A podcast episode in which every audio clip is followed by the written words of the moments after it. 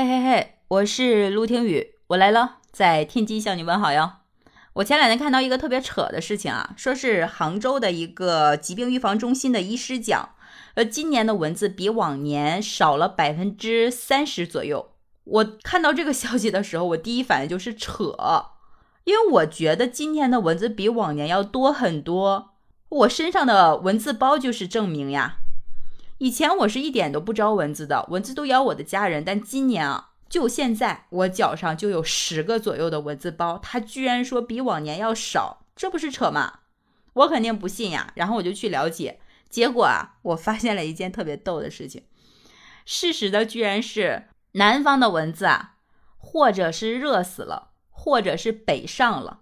所以呢，我今年发现的那种小小的黑黑的咬人特别狠的蚊子。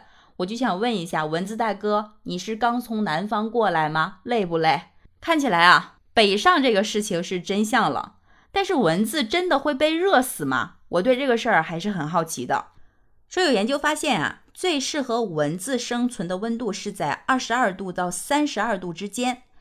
当水温呢在二十五度的时候，蚊子繁殖发育的最快。那如果当水温超过三十五度，蚊子的卵、幼虫、蛹在水里就会停止发育，甚至是大量的死亡。像南方很多地方啊，已经持续高温两三个月了吧？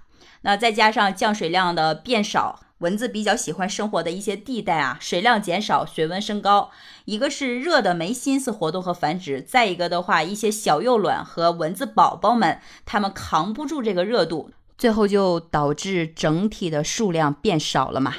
但据说呢，这蚊子也是非常聪明的，它也会往阴凉的地方去飞。所以呢，蚊子吸血的高峰期都是在清晨和傍晚。那这里就必须要提醒一下喜欢早晚遛弯的人士了。呃，这个时候出门啊，必然会和蚊子大哥狭路相逢呀。同时呢，也提醒南方的伙伴们啊，虽然你们那边的蚊子都北上了，跑到我们这边来了，但是也不能高兴得太早。这里啊，就不得不说一个日子了，八月二十日，你知道这一天是什么节日吗？它是世界蚊子日，是不是？这个时候你就特别纳闷了，这个四处叮咬还能传播疾病的蚊子，居然也要过节吗？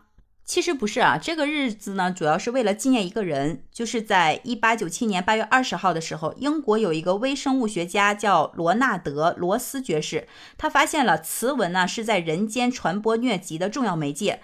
设置这个世界蚊子日啊，是为了提高公众对蚊子传播疟疾等疾病的这个防范意识。那你知道蚊子的传播能力有多强吗？首先，我们说蚊子的种类啊，就多的超乎你的想象。全世界呢，共有三千五百多种蚊子，光是我们国家就有将近四百种蚊子。而据统计，经过蚊虫叮咬传播的疾病啊，多达八十多种。所以，为什么说南方的朋友不要高兴的太早啊？因为蚊子北上，它就意味着北方也能看到南方常见又爱咬人的蚊子，那随之而来的就是他们携带的疾病了。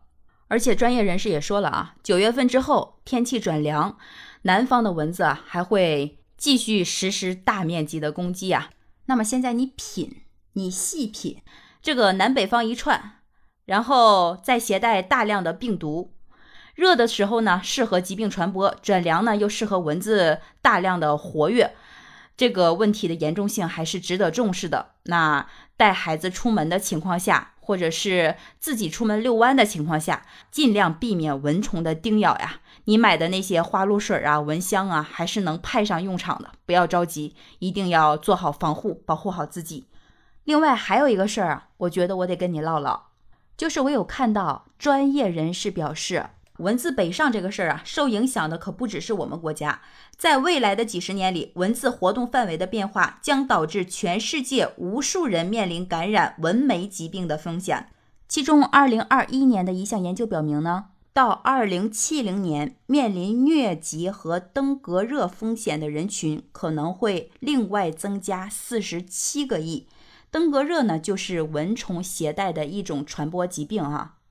那你可能就会说了哈，数字听着确实很吓人，但是这个国际大事我确实是管不了啊。那咱不说这个，就说咱们身边的事儿哈。蚊子呢被高温热死，我们还是可以拍手叫好的。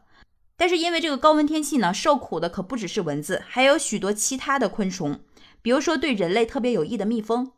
在这个连续的高温当中啊，很多欧洲国家就观察到蜜蜂连续死亡的这个现象。